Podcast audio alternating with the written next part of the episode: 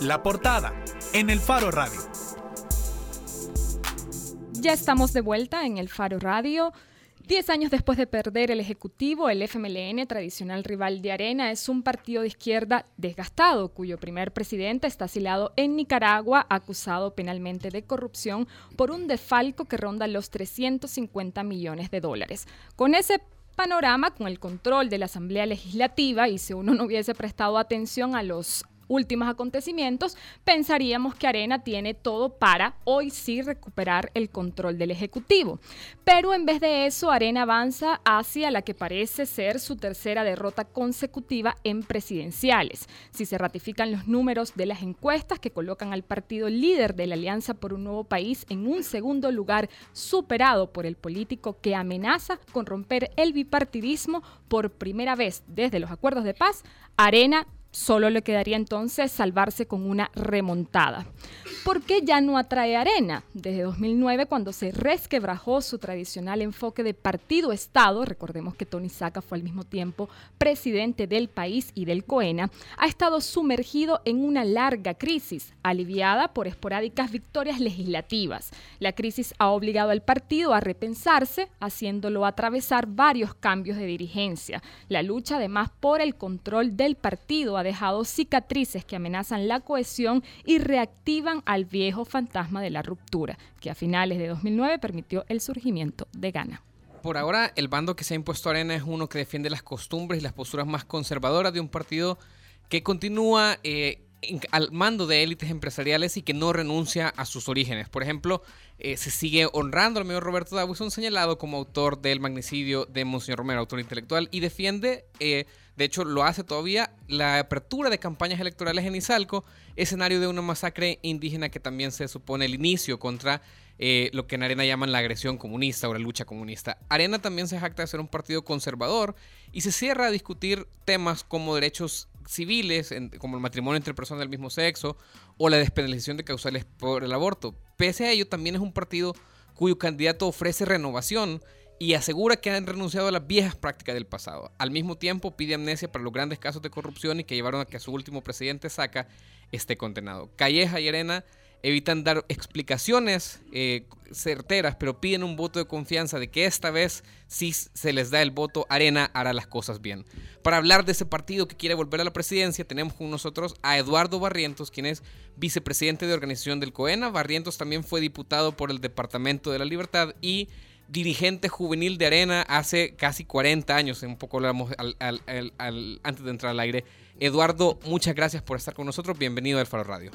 Muchas gracias por la invitación y claro, aquí estamos a la orden para lo que ustedes deseen saber de mí. Empecemos hablando entonces del, del panorama electoral. Las encuestas más recientes, la mayoría de encuestas hablan de una ventaja de entre 15 y 20 puntos de gana respecto a la fórmula de alianza por un nuevo país. Desde el COENA también vemos algunas personas, usted inclusive, que en redes sociales hablan de una victoria de Carlos Calleja en primera vuelta. ¿Cuál es la garantía que da Arena de que no van tan abajo como indican las encuestas? Mire, empecemos porque no vamos tan abajo. La verdad que vamos arriba.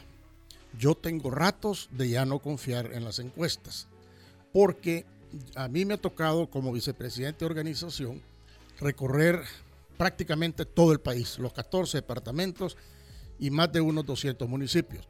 Y lo que yo veo en la mayoría de los municipios es totalmente diferente a lo que dicen las encuestas. La realidad, lo que uno vive en el campo, allá afuera, es que hay mucha preferencia por arena entre la mayoría de la gente. Usted tiene que ir a esas concentraciones que nosotros no jalamos gente, solo cuando hay un evento grande aquí en San Salvador, por supuesto, es de todo el país. Pero vamos, por ejemplo, yo voy a poner un ejemplo sencillo. A lugares como, como Teotepeque, por ejemplo. Ahí en la, en la playa, se me olvida el nombre ahorita de la playa, es muy conocida. Ahí hicimos el, otro día un llamamiento a una pequeña reunión. Me dijeron que iban a haber unas 200 personas y cuando yo llegué en Misata, la playa Misata, y cuando llegué había más de 500 personas. Y todos victoriando arena, contentos con arena. Tanto que tuve la pena que vamos promocionales solo para 200 personas y habían 500. Entonces ahí quedamos un poquito mal y tuvimos que arreglar las cosas posteriormente. Pero esto se lo pongo como un ejemplo de lo que allá afuera realmente está pasando. ¿Cuáles son los números que manejan ustedes internamente en este momento de escenarios? ¿Números en qué sentido? De, Usted decía de- que de van- porcentaje arriba, porcentaje Eso, abajo. usted decía que van arriba. Mire, eso sí, vamos arriba. Nosotros tenemos nuestras propias encuestas, eh, unos asuntitos por ahí que les llamamos trackings, y tenemos ratos, ratos, ra- veníamos antes que por momentos estamos arriba un par de puntos nosotros, eh, por momentos estamos nosotros dos puntos abajo o algo así, pero de repente, y hace ya más de un mes no están de repente, tenemos ratos de que hemos ido en ascenso, en ascenso, en ascenso. Yo no voy a hablar de que le llevamos 30 puntos al, al partido que va en segundo lugar, que yo no estoy seguro cuál es ahora el partido que va en segundo lugar, pero sí nuestra experiencia interna y lo que estoy viendo en el campo me anima a mí a decir de que vamos a ganar. Si lo que necesitamos para ganar estas elecciones son alrededor de 1.450.000 votos. Y en las elecciones pasadas, que fueron de alcaldes y diputados, tuvimos casi un millón cien, o sea, no estamos lejos de- del un millón cuatrocientos cincuenta mil y vemos el entusiasmo de la gente, vemos a los 139 alcaldes que tenemos trabajando precisamente para ganar las elecciones. Eduardo, ¿y qué, qué le hace creer entonces si en las encuestas, en los tracking que ustedes tienen y no en las otras encuestas? Eh, Pienso, por ejemplo, en la prensa gráfica, que tradicionalmente ha sido un, un- un medio eh, con alguna credibilidad y, y- y sobre todo en la derecha. ¿Por qué sí creen en las encuestas propias y no en, en- en- en las otras? Porque fíjese que siento que las encuestas externas, todo este montón de encuestas que hay, realmente no van a todos los lugares. Esto lo están haciendo usualmente en San Salvador y un par de ciudades un poquito grandes. Pero allá al campo ellos no van. Cada reunión que yo he tenido, como la contaba de Misata, yo le pregunto a la gente, mire, levante, ¿ustedes creen en las encuestas? No, dice la gente. Cuéntenme aquí, levanten la mano, por favor, ¿quiénes de ustedes han sido encuestados aquí? Ninguno. Y eso sucede en todas partes, incluso aquí en San Salvador. Entonces, ¿a dónde encuestan? ¿A quiénes les preguntan? ¿A quiénes ven? Realmente eso es lo que deberíamos de saber. Pero una, eh, no, no queremos entretenernos tanto con el tema de las encuestas, pero también uno, uno diría que una medición en un meeting tampoco es la más objetiva de la realidad. Es que no le estoy hablando de ese meeting, le estoy hablando de varias reuniones que hemos tenido. Porque acabo de estar en Chalatenango toda la semana pasada y la situación es la misma. La situación es la misma. Es más, allá en Chalatenango solo se oye hablar de Arena y PCN. Nada más. Ahora, hemos visto que desde el 2009, por supuesto, Arena no está en el Ejecutivo. Además, en la última elección legislativa, el partido quedó, digamos, incluso sacó menos votos de su tradicional voto duro. Entonces, si en la actualidad, incluso usted ha comentado que van subiendo, pero no afirma, por ejemplo, que van en primer lugar. Entonces uno consideraría que siguen estando de segundo, ¿verdad? ¿Cuál es la estrategia real en este momento para remontar o por lo menos asegurar que ese voto duro va a estar ahí? Es que yo no creo que estemos de segundo, tal vez me, me- me expliqué mal. No creo que estemos de segundo, yo creo que estamos en primer lugar. Lo que yo pongo en duda es quién es el segundo lugar. Pero el primer lugar yo lo tengo claro. ¿Cuál es el porcentaje que se maneja ahorita en este momento? Mire, yo de porcentajes así como tal no le puedo hablar. Yo le puedo hablar de la percepción de la gente que veo porque yo conteo, ni he hecho ni soy especialista en eso. Y este uno, casi, casi un millón y medio de votos, ¿cómo eh, está planteando? Usted ahorita decía que en Chalatenango se habla de Arena y, y- y- y PCN. Eh, ¿Cómo cree que está dividido o cómo sería el aporte de cada uno de los partidos de la alianza a esta cuenta que usted hace, Eduardo? Bueno, mire, mi estimado personal, porque no lo sé realmente, creo que podemos tener una votación favorable a la alianza que hemos hecho con los otros partidos de derecha de unos 250 mil votos que podían provenir del, provenir del PCN. Y creo que otra cantidad de votos, por ahí por unos tal vez 50 mil, podrían venir del PDC. Del otro partido, del eh, Democracia Alboreña, no sé, porque no lo he visto participar mucho ni muy grandemente en, en elecciones. Entonces pensaría que hay unos 300 mil votos por ahí, que o un poquito más, que podrían venir de la alianza de, de los partidos de derecha. Ahora estábamos, por ejemplo, conversando que el mejor escenario en este momento para Arena sería ganar en primera vuelta, ¿verdad? Es decir, si eso no ocurre y el FMLN queda fuera, por ejemplo, buscar la victoria ocasionará inevitablemente eh, que tengan que atraer el voto del frente. Con estos nuevos escenarios políticos electorales, teniendo ahora un tercero que no estaba, digamos, en la, en la, en las en los escenarios que en algún momento se plantearon, existiría incluso la posibilidad de llegar a ver una alianza Arena-FMLN en presidenciales? Yo lo veo bastante difícil. A mí como fundador del partido, en lo personal, no me gustaría. Pero no lo descarta. ¿O algún otro sector del partido no lo descarta? No lo sé. A mí y a los fundadores del partido no nos gustaría. Y, los fundadores del partido ahora eh, siguen siendo, siguen teniendo una voz predominante en Arena. Al menos así es lo que, lo que hemos visto de la conformación del Cadena. Se puede, eh, se puede deducir eso, que, los fundadores del partido tienen una voz dominante a la hora de hacer este tipo de decisiones. Porque indudablemente, si llega una segunda vuelta, tendrán que buscar una estrategia con el que no quede en la segunda vuelta. Es correcto.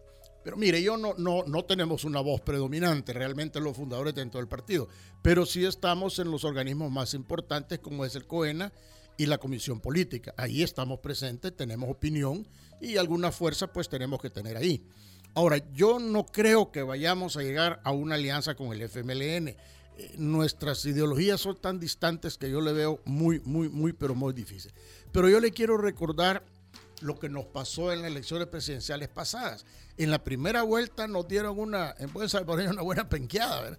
Pero en la segunda, con solo que Arena se movilizó, con solo que los areneros vieron que estamos en la posibilidad de perder, nosotros dimos una remontada escandalosa, al grado de que nosotros tenemos el firme consentimiento que esas elecciones las habíamos ganado y terminamos perdiéndolas por la pequeña suma de creo que de 6 mil votos o algo así. O sea, cuando Arena se propone, se logra. Y creo que tenemos un voto duro suficientemente fuerte que nos va a ayudar y además la gente está realizando que realmente el candidato más capaz, el candidato que ha demostrado que puede hacer algo bueno por el sabor, lo llevamos nosotros. Y la gente no es boba, la gente es consciente. Ellos saben quiénes lo han hecho mal, quiénes no están diciendo la verdad y quién está centrado en lo que está diciendo y creemos que ese candidato es el nuestro. Ahora, en, esa remontada en la segunda vuelta, media un episodio que también lo dimos a conocer en el Faro, que es eh, la negociación que incurrieron tanto el FMLN como Arena, específicamente Ernesto Mason y el, el exalcalde ahora fallecido Salvador Ruano, con voceros de las pandillas. Eso ustedes, eh, eso obviamente fue un factor relevante en esa remontada que usted alude, Eduardo. Bueno, eso es lo que se ha dicho. A mí no, no me consta que eso haya sido así. No vio el video. Porque no, pero es que lo que sucedió realmente, y esto platicado con Ernesto Mason, él no les fue a pedir el voto de las pandillas. Él lo que fue es a tratar de arreglar con ellos que nos permitieran llegar a las comunidades que desafortunadamente las pandillas controlan. Esa fue la plática que se tuvo. No fue pedirles el voto a ellos y a su familia, no.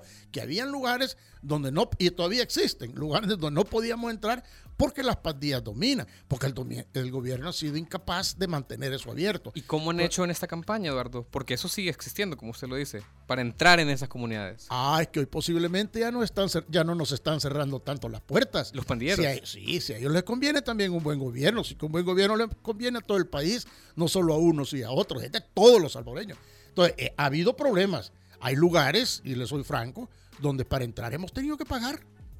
A pandilleros. yo no sé si a los pandilleros, pero al jefe de la clica, por ejemplo, que nos ha llegado a decir, mire, aquí no entran sino tal cosa. No digo pagar necesariamente en, dinero, pero puede ser en otra forma. Aquí no entran si no hacen tal cosa. Y hemos tenido que topar, pues, porque hemos querido entrar. Y, esa es una práctica recurrente. No tan recurrente, pero sucede. Mire, y no han puesto la denuncia, porque a mí lo que me suena es extorsión. Es que fíjese que es bien difícil poner la denuncia, si es que Imagínese lo que se arriesga usted, pues si usted quiere llegar al final de las elecciones, no quedarse a medio camino. Claro, pero lo que nos está diciendo es que, eh, es que en, campaña Arena ha tenido que pagar de alguna forma, dice no dinero, no sabemos qué forma, a pandilleros para entrar a comunidades a hacer campaña. Sí. me, sorprende porque usualmente no, no, son tan francos los políticos o para admitir esto siempre se maneja como algo debajo de la mesa. Bueno, yo se lo admito. ¿Y no cree que eso ¿Y no cree que eso se pueda confundir con una ayuda económica, digamos, para coaccionar el voto?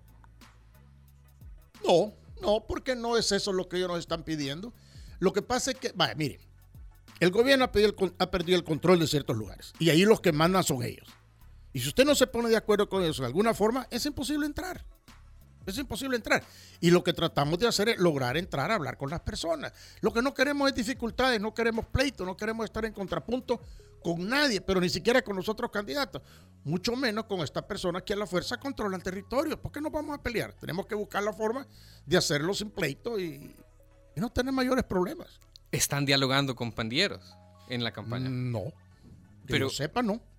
Pero eh, eh, ayúdenme a entender, o sea, han pagado pero no están dialogando. Es que me llama la atención también porque el enfoque de seguridad... No, es que no me le dé vuelta la cosa porque no es así. Vaya, Mire, le voy a poner un ejemplo para que usted me entienda. Va. Íbamos con una brigada médica a un cierto lugar aquí en la zona metropolitana. ¿verdad? Para entrar a esa zona, a nuestra brigada médica, uno de los jefes de ellos nos dijo, miren, está bien, entren, pero les voy a pedir un favor. Tráiganme de esas piscinas plásticas, me las llenan de agua para que los niños que vengan se puedan divertir. Ese tipo de cosas. Eso está pasando. Eso no es una extorsión. Pero es algo que nos piden para dejarnos entrar. No es un diálogo eso, también. Yo siento que no es un diálogo, es un arreglo. Es un diálogo, es un arreglo. Fuera diálogo, siguiéramos conversando sobre eso, pero no. ah, ¿cómo no? Te traemos, llevamos tres piscinas, llevamos unas mangueras, las llenamos de agua, los niños se bañaron, se hizo la jornada médica, le dimos un servicio a la gente y San se acabó, no dialogamos nada. Mire, y este, este enfoque eh, que usted admite ahora en la campaña o, o acepta, coincide también con el cambio que ha tenido Arena en su plataforma de seguridad de la vez pasada. La vez pasada teníamos a un candidato, Norman Quijano, que incluso salió en un anuncio casi al borde de las lágrimas diciendo yo sé lo que se tiene que hacer. Ahora, eh, tanto Carlos Calleja como Carmen Aide Lazo, en los espacios a los que han ido, aquí no han venido, pero en los espacios a los que han ido dicen eh, no queremos tener un- una guerra interminable, un, con, un enfrentamiento interminable con las pandillas. Ahora usted nos dice, "Ham- hemos tenido que llegar a algunos arreglos como ponerles piscinas en algunas comunidades para entrar a hacer campaña. Esos dos, eh, ese enfoque discursivo con ese acto de campaña están vinculados. Es una estrategia de Arena no entrar al discurso de la confrontación con las pandillas. No, es que yo no sé, la, la seguridad pública es una cosa, la campaña política es otra. Nosotros estamos haciendo campaña política, no ejerciendo gobierno. Cuando Carlos Calleja sea presidente, él va a ejercer gobierno. Y él como estadista sabrá cuáles son las mejores medidas que puede tomar para combatir este problema de pandillas. Yo no estoy diciendo que vaya a agarrar arreglo con ellos, yo no estoy diciendo que los va a mandar a sacar del país a todos, no. Ahorita nosotros andamos en una campaña política que es muy diferente a ser gobierno y nos limitamos a que estamos haciendo campaña política. Ahora, hablemos, por ejemplo, más allá de las encuestas internas o externas, un poco de, las, de los cuestionamientos que ha hecho la sociedad, la población a través de las redes y también eh, lo que nosotros hemos logrado conversar con la gente. Y es que la gente siente que, eh, por un lado, las fórmulas presidenciales proponen una cosa y por otro lado, los partidos, por ejemplo, en la Asamblea Legislativa, hacen totalmente lo contrario. Carlos Calleja habla de la necesidad de fortalecer las instituciones y dice que no hace falta una comisión contra la impunidad. Pero en las dos últimas elecciones de segundo grado en la Asamblea Legislativa, Arena se ha sumado al reparto de cuotas de la Sala de lo Constitucional y además dio su voto para que eligieran como fiscal general a un ex asesor de Calleja que apareció incluso cantando la marcha del partido durante su proclamación como candidato estas acciones nominan el discurso de renovación y fortalecimiento institucional que necesita el partido o los partidos en general para poder recobrar la confianza en la ciudadanía. Bueno, mire, usted sabe que la asamblea es un, es un, es un mundo aparte, ¿verdad? Eh, el ejecutivo funciona en una forma de que ejecuta sencillamente y la asamblea es la que hace las leyes. En la asamblea funcionan de una manera muy diferente. A veces se ponen de acuerdo en unas cosas, a veces se ponen de acuerdo en otras, a veces no se ponen de acuerdo en absoluto. Y yo no sé qué clase de acuerdo ha habido, pero yo siento que las instituciones se están fortaleciendo. Yo no veo que se estén debilitando. Ahora, pero lo que nos dice es que la fracción legislativa de Arena va por un lado y toma decisiones, digamos, eh, como, como grupo diferentes a lo que dictamina el partido con su candidato. No, yo no veo por qué. Ahora, Eduardo, ayúdanos a entender una cosa entonces. Yo le preguntaba al diputado David Reyes si él hubiera votado por un ex asesor de Nayib Bukele o de Hugo Martínez para fiscal general. Me contestaba que no. el, el, actual fiscal general fue asesor de Carlos Calleja. Ayer, incluso en otra entrevista, admitió que había tenido una amistad de largos años con él. La institucionalidad del, del país se fortalece con un fiscal vinculado materialmente a un partido político. Es que mire, que haya tenido una larga amistad, eh, usted para ser candidato hoy resulta que hay una amistad después de tener, pues también es un poco rayar en lo ridículo. La verdad de las cosas es que este señor no está afiliado al partido, no pertenece al partido, y si tenía alguna amistad con Carlos Calle, ¿y cuál es el pecado de eso? Pues? Pero más allá, no solo se trata de la amistad, hubo una vinculación contractual, digamos, durante la campaña interna. O sea, se lo pregunto, vaya. No, es que mire, fíjese que hablando de contractual, si él pudo hasta haber sido abogado, apoderado de Carlos Calleja, eso no lo vincula con Arena. Y ese, vaya, si ustedes hubieran visto a un fiscal que saliera cantando el himno o la marcha del frente en, Tarima con Hugo Martínez, hubiera apoyado que su fracción votara por él para fiscal general. Mire, yo ya no soy diputado, así que opinión en eso no tendría. tendría que estar, tendría que estar sentado ahí en, en mi curul en la asamblea para decirle lo que estoy pensando en ese momento. Pero el COENA no discute esos temas con, con, sus diputados. ¿Cómo no? Se habla con los diputados y hay algunos que están de acuerdo con COENA y algunos que no están de acuerdo con COENA. Eso es así. Arena es un partido bien abierto. ¿De que Arena es un partido cerrado? No, no hay partido más abierto que Arena. Miren, todas las cosas en Arena, en, Coena se pueden discutir cosas, se llevan a la asamblea y puede ser que unos diputados estén de acuerdo, puede ser que unos diputados no estén de acuerdo. Posiblemente ahí no estaban todos de acuerdo, no lo sé. Mire, ahora que dice que Arena es bien abierto, me pregunto si le preguntara a Aida Betancourt o a la ex Juventud Republicana Nacionalista, la primera que tuvo Adriana Juárez, si piensan que Arena es un partido abierto, o a Johnny Wright o Juan Valiente, creo que me dirían que no piensan que Arena es un partido abierto. Pues no sé por qué, porque fíjense que cuando ellos no entraron en esa contienda como suplentes, la verdad es las cosas que lo que estamos haciendo precisamente era seleccionando las personas que podían entrar. Estamos buscando quiénes podían entrar. Ellas no calificaban, no calificaban. Es como la selección de fútbol, hombre. El técnico llama a los mejores jugadores, no llama a los jugadores que no le van a servir. Entonces nosotros pensamos que esas personas no nos iban a, no se iban a desempeñar en todo el partido como nosotros lo, lo habíamos visto y se escogieron otras personas, eh, simplemente. estas personas no calificaban, por ejemplo, por estos comentarios que incluso usted mismo hacía en chat privados, internos de los miembros del partido y a los que tuvo acceso el Faro. Y usted decía en uno de esos chats sobre eh, Aida Betancourt, que ahora pertenece también al partido Nuestro Tiempo, decía lo siguiente, este tipo de personas que no siguen la marcha de arena, no visten nuestros colores y no se ponen el puño en el pecho cuando se canta el himno nacional y lo peor, están en contra de nuestros principios, no tienen lugar en arena. ¿Tiene que ver con eso? Que no estén en favor de nuestros principios, sí lo demás es opcional. Ahora le pregunto, ¿usted cree que Arena necesita renovarse o no? Arena se está renovando desde hace ratos y un partido político está en constante renovación porque la política no es estática. Tiene movimiento, está en movimiento todo el tiempo, las cosas están cambiando todo el tiempo, no solo internamente, sino que también externamente en el mundo. La política no es estática y un partido político tiene que estarse renovando y Arena tiene varios años de estarse renovando. ¿Y en qué se evidencia la renovación de Arena, Eduardo? Mire las personas, estamos hablando de la asamblea hace un ratito, Mire la cantidad de jóvenes que hay en la asamblea ahorita. Eso no es renovación, que entre un montón de jóvenes a la asamblea legislativa. La vez pasada, creo que más de la mitad fueron jóvenes. Segundo, elecciones internas. Antes no había elecciones internas.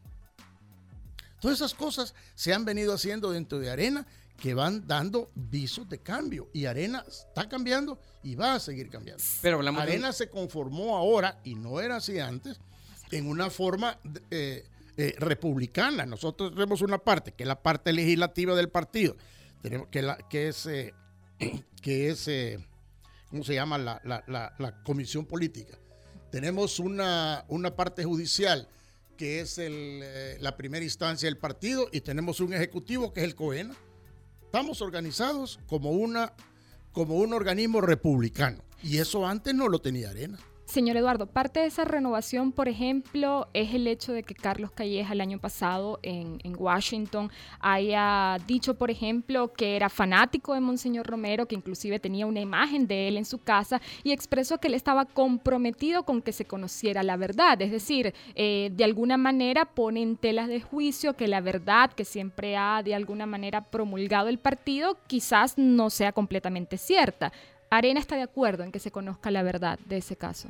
Claro que estamos de acuerdo en que se conozca la verdad.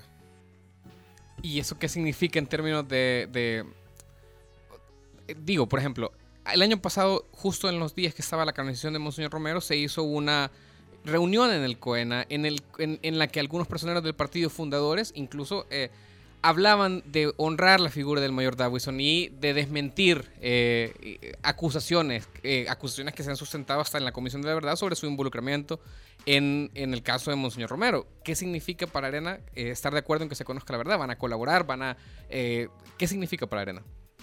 Que se investigue judicialmente lo que ha pasado, que, que entregue a funcionar las instancias que tenemos. Porque yo le voy a decir una cosa, la Comisión de la Verdad será muy Comisión de la Verdad pero para mí, y para los fundadores, básicamente, la Comisión de la Verdad no es un, no es un juez, no tiene calidad de juez. Una Comisión de la Verdad no es un juzgado que dictaminó algo, que decretó algo, no. Ellos dieron sus observaciones. Pero entonces yo eso no, no lo veo como que eso es. Para, mí, para nosotros debería de haber un tipo de juicio, algo legal, algo que cayera dentro de lo legal y que reflejara la institucionalidad del país que cada vez ha ido mejorando, que no es buena, pero ha ido mejorando. Ahora, y hay cosas, vaya, dígame usted, ¿quién mató a Kennedy?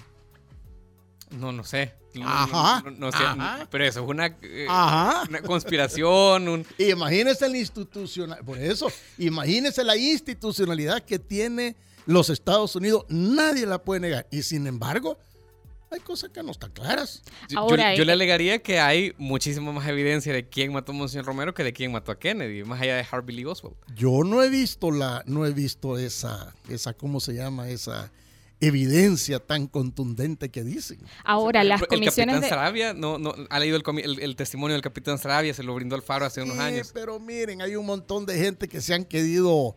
Eh, como echar encima un montón de protagonismo en eso. Y, la verdad que a lo mejor ni así. Sí, sigamos entonces con, las demás preguntas. Eh, em, no le gustó que le preguntaran los de Kennedy, pero no, no tiene nada Es la realidad de la vida. No tienen, no tienen ningún problema con preguntarle a Kennedy. es pero, la realidad de la vida. Pero creo que sí hay muchísima más evidencia, hay muchísimo más testimonios recogidos en torno al, al, crimen de Monseñor Romero que el de Kennedy, que además es una cosa que, que, no, que no viene al caso, porque... Eh, eh, no, o sea, por ejemplo... Es un este caso similar, pues. un magnicidio, como le llaman, pues, un caso similar. Y, y, lo que quiero yo es hacer el parangón, pues, porque es, es la democracia más grande del mundo, donde funcionamos la institucionalidad, y tienen esos problemas. Entonces, este país que no ha tenido muy buena institucionalidad, que hasta ahora comienza a tenerla, pues ojalá que busquemos la verdad y que legalmente se sepa qué es lo que pasó, que judicialmente, que se juzgue ¿Qué fue lo que pasó? Ahora, en, en, torno a eso, hay, sí hay eh, esta Comisión Interamericana de Derechos Humanos, eh, está el, caso judicial de Monseñor Romero, donde hay evidencia, está la agenda que se le decomisó al, mayor Davison, su, su, arresto. Pero. Hay evidencia, es lo que les estoy diciendo. Bueno, pues hay que llevar esa evidencia a un juzgado para que un juzgado decida y diga, fulano de tal. Esas son pruebas, son evidencias, pero no son juzgadores ellos. Ellos tienen en posesión pruebas a lo mejor verdaderas, a lo mejor no, pero lo que tienen son pruebas que la presenten a un juzgado y ahí dilucidemos esta cosa. Solo quizás agregar antes de las, de las siguientes preguntas que las comisiones de la verdad en, en, muchos países que han vivido conflictos armados o guerras civiles se convierten en fuentes creíbles principales para eh, futuros juicios, ¿verdad? Por ejemplo, contra lesa humanidad. Eh, pero siguiendo hablando... Usted lo dijo, futuros juicios y aquí no ha habido juicio. Bueno, hay un juicio que está ya en curso. Reabierto, sí, en curso. Pero bueno, siguiendo hablando un poco también de la renovación, porque ha sido quizás una de las proclamas que el candidato Carlos Calleja incluso cuando ganó dijo, ¿no? Hablaba de, la nueva Arena. Arena se ha desvinculado de la gestión presidencial de Antonio Saca, lo expulsó del partido, lo denunciaron por corrupción, le quitaron el título de presidente honorario. Pero actualmente, por ejemplo, en el equipo de campaña de Carlos Calleja han pasado personas y hay otras que siguen trabajando que fueron parte importante del equipo de, de Tony Saca. Estamos hablando, por ejemplo, de Darlene Mesa, exministra de Educación, o del general Gustavo Perdomo, que ya también trabajó en las campañas de Saca y Francisco Flores. ¿Cómo encaja el discurso de renovación del partido con la permanencia de algunas de estas personas? Mire, hay muchas personas, y son personas, que tal vez no hicieron las cosas bien, pero yo siento que las personas que usted me está mencionando no han hecho las cosas mal, no teníamos por qué no tomarlas en cuenta, porque el gobierno de Saca fue una cosa, ahí había un montón de personas, no todas eran malas. Las que, las que estaban involucradas en algo, usted las ve ahora en la cárcel. Estas personas, ¿qué, qué es lo que han hecho malo? No Solo estar en el gobierno de Saca. Y recibir sobresueldos, que fue una práctica generalizada, hasta se probó judicialmente. Mire, es una causa generalizada desde secula seculorum aquí en El Salvador. ¿Quién la va a cambiar? ¿Cuándo lo van a cambiar? Yo no sé, pero eso no es una práctica que ha sido ajena al país por años. Pero es una de las principales apuestas de la fórmula presidencial de Arena. Lo acababa de decir, por ejemplo, en una entrevista hoy en la mañana Carmen Aida Lazo. ¿Sabe qué es lo que pasa? vamos a entregar sobre ¿Sabe qué es lo que pasa? Que eso no está legislado. El día que legislemos eso, eso se termina. Y posiblemente eso se está refiriendo Carmen Aida y, y Carlos vamos a buscar que hayan leyes para que eso no suceda. Aunque el mismo Ejecutivo, él ya lo dijo, no vamos a pagar sobresueldo. Esa es una decisión del Ejecutivo que él puede tomar. Los anteriores presidentes no la tomaron por conveniencia, pero este sí va a tomar esa decisión y ya lo dijo él y la vicepresidenta públicamente y lo pueden hacer. En sus manos está no pagar sobresueldo. Ahora, ¿cómo le explica a la ciudadanía, por ejemplo, que no se, que, que el partido no va a seguir de alguna manera parando prácticas como la de la de la presidencia de Tony Saca, cuando, por ejemplo, no fue sino hasta que se dio la condena a Tony Saca que el partido, y además una condena donde expuso que él había entregado dinero directamente al partido, que Arena decide entonces aparecer y decir, bueno, ahora sí vamos a tratar de formar parte de una investigación para que nos investiguen a nosotros mismos. No lo hicieron en su momento durante un gobierno en el que él era presidente del partido también. Es que mire, hay muchas cosas que se dieron en ese gobierno, que como el mismo presidente era el presidente del partido, hay muchas cosas que el partido ni siquiera las sabía. O sea, hay cosas que nosotros hoy nos estamos dando cuenta. De verdad. Y estuvieron malas. Y no hay que volverlas a hacer. Y lo acaba de decir Carlos Calleja. Mire, parte de la revención de arena es esas cosas no vuelven a suceder. Carlos está partiendo de una cosa, él es un hombre limpio, no tiene problemas, no lo pueden acusar de nada, es el único que no tiene ningún juicio ahorita de todos los demás candidatos. Y él ha dicho que eso lo va a hacer y lo va a cumplir. De eso se trata. Ahí atrás lo que pasó, mire, han habido errores horribles, horribles. Pero Carlos está diciendo, yo soy una persona diferente, esas cosas que pasaron con los gobiernos nuestros, con otros gobiernos, con el gobierno actual, ya no van a suceder. Se acabó. Y, eso es lo que queremos, ¿no? ¿Y cómo le explica? Vaya, eh, usted está hablándole ahorita a través de la radio a potenciales votantes de la próxima elección. ¿Cómo le explica a un votante? Mire, nosotros teníamos una relación tan estrecha partido-presidencia con Tony Saca, pero no nos dimos cuenta durante esos cinco años, hasta el final de ese periodo, no nos dimos cuenta de lo que estaba haciendo Tony Saca, lo que usted dice, personas que hicieron cosas bien malas que ahora están en la cárcel. ¿Cómo se le puede pedir a un votante que le crea, no nos dimos cuenta? Mire, estas cosas se hacen tan hábilmente que usted ve el caso de Funes, que no sé por qué no me lo ha mencionado, pero es igual o quizás peor porque él anda huyendo, el otro por lo menos está preso. Mire, ¿y quién se dio cuenta de todo lo que estaba haciendo Funes? Pues? Son cosas que es fácil ocultarlas. Mientras exista, mientras exista esos gastos que puede hacer la presidencia de la República, así que el pueblo se dé cuenta, estas cosas podrían seguir sucediendo. Pero ya Carlos Callejas dijo que eso desaparece, ya no va a haber gastos secretos de la presidencia, ¿qué es lo que no, qué es por donde salió todo ese dinero? Dense cuenta, ¿cuál fue la llave por donde salió toda esa plata? Los gastos secretos de la presidencia. Ajá, pero sin Y embargo, eso ya no va a haber. Arena acaba de dar sus votos para el presupuesto 2019 en el que hay una partida de gastos reservados de 30 millones de dólares. Entonces, eso es lo que no entendemos. Va. Usted sabe que en un presupuesto hay gastos que se pueden pasar de una partida a otra. ¿verdad? Nada le costaría, Carlos, que no va a necesitar ese dinero, pasar ese dinero de esa partida, por ejemplo, a la partida de educación. ¿Por qué no? Y se acabó el problema de los gastos reservados. Bueno, no debería hacerlo, ajá. Necesitaría aprobación de la Asamblea Legislativa para hacer eso. Necesita aprobación de la Asamblea Legislativa. No debería hacerlo sin la aprobación de la Asamblea. No, por supuesto que lleva, eh, eh, todos sabemos que eso lleva aprobación de la Asamblea Legislativa. Tiene que ir a la Asamblea, pero él lo puede solicitar. y decir, mire, yo esto quiero que por favor me cambien la partida a tal cosa. Porque ya no va a haber gastos secretos. Señor Eduardo, ya comentaba sobre el caso Funes. Lamentablemente los partidos políticos, los funcionarios o los políticos a veces se escudan, digamos, de, de confrontar alguna información eh, tratando de señalar a los otros. Pero en este momento, Arena ha iniciado una investigación interna sobre eh, la gestión del presidente Saca y si hubo o no hubo dinero directamente de casa presidencial en el partido. Es que mire, en el partido nunca ingresó oficialmente ningún dinero que saca haya llevado. Nosotros no tenemos récord de eso. ¿Y por qué entonces Mauricio Interiano va a la fiscalía a solicitar él directamente que se investigue sobre eso? Porque hay que investigarlo. Pues si, si hay dudas, hay que investigarlo. ¿No cree que el partido ah, en lo interno debería hacerlo? ¿O lo debió hacer desde hace mucho tiempo? Por, ejemplo, lo con- menos para confirmarlo. Es que nosotros no tenemos que investigar porque no tenemos, lo tiene que hacer la fiscalía. Nosotros no. Que ellos busquen. Ay, dentro del partido, si quieren, pues están las puertas abiertas o fuera del partido. Si esa es una investigación que realmente la fiscalía lo tiene que hacer. Yo estoy de acuerdo en eso. ¿No cree que es un acto de transparencia? ¿El qué? Investigar internamente cualquier gestión de los presidentes o de la junta directiva o Es- del COENA. Es que, que vamos a transparentar si ese dinero jamás ingresó al partido. La, la fiscalía dice que sí ingresó. Bueno, pero ¿dónde, está, eso? ¿dónde están las pruebas de eso? La fiscalía habla de 7 millones. Pero ¿dónde están las pruebas de eso? Arena en su contabilidad no tiene nada de eso. Bueno, Tony Saca está condenado en parte por esa acusación también. Está, está preso porque se llevó un dinero que no era de él. ¿Qué lo hizo? Él sabrá.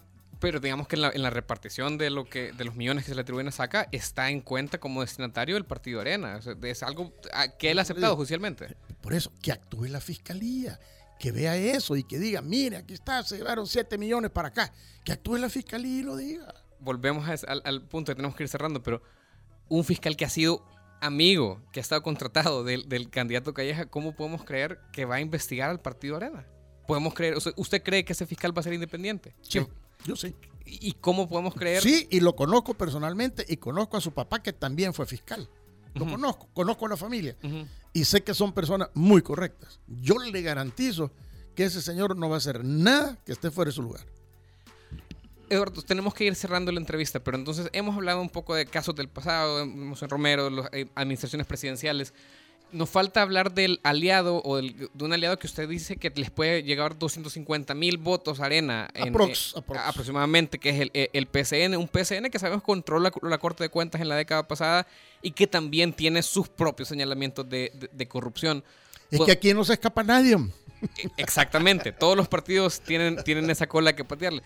Podemos creer en una renovación. Usted, usted metería las manos al fuego por esa alianza con el PCN y decir, ya no vamos a hacer lo mismo que hicimos. Mire, es que la alianza es en la campaña. En el gobierno ya dijo Carlos Calleja que él va a buscar a las personas por meritocracia, por honradez. Si las personas son honradas, vengan de donde vengan, yo me imagino que él, y tienen capacidad, los va a tomar en cuenta para algún puesto político, pero no está comprometiendo con ninguno.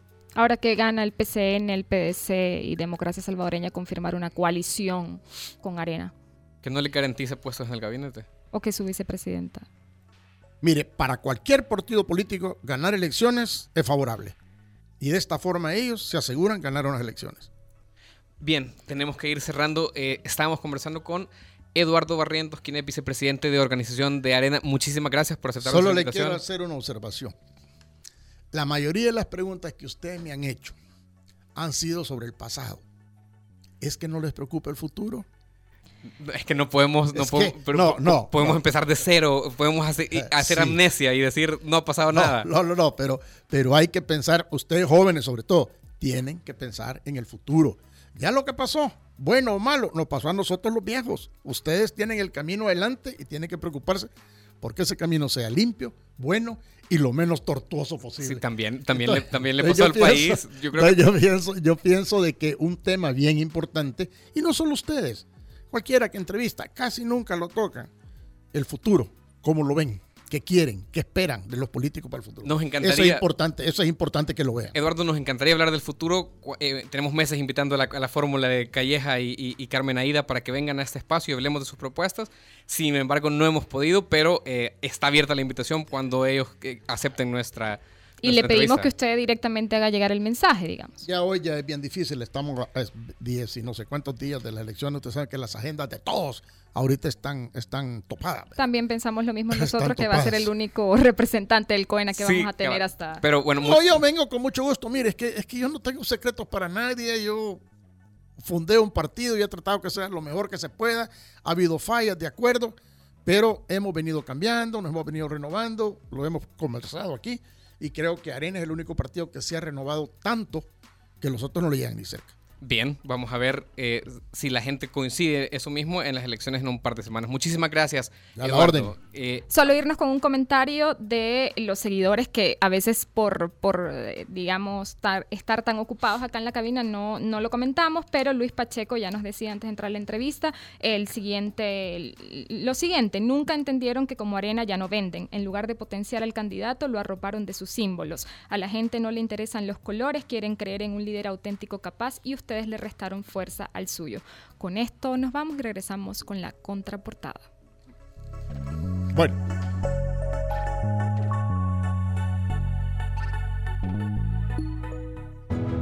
Hacemos las cosas como nadie más puede hacerlas y así hemos asegurado nuestro éxito. Somos la aseguradora número uno en El Salvador por más de 22 años. Los líderes siempre buscan la forma. CISA sí paga.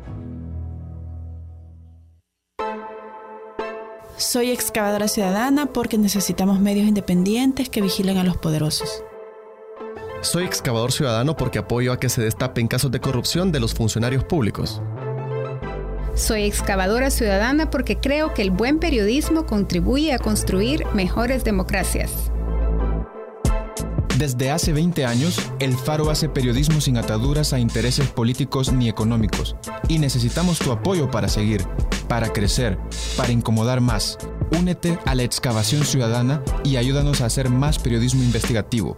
Entra a excavación.elfaro.net. El Faro, 20 años haciendo periodismo independiente. Piensa construir, piensa en calidad. Piensa en Megablock. Para decorar, ampliar o construir, en Megablock encontrará los mejores productos de concreto al precio justo. Desde adoquines con tecnología bicapa hasta bloques estructurales. No lo piense más y llame al 2523-2300. Mega calidad, mega servicio, mega economía, mega en todo. Hacemos las cosas como nadie más puede hacerlas y así hemos asegurado nuestro éxito. Somos la aseguradora número uno en El Salvador por más de 22 años. Los líderes siempre buscan la forma. CISA sí paga.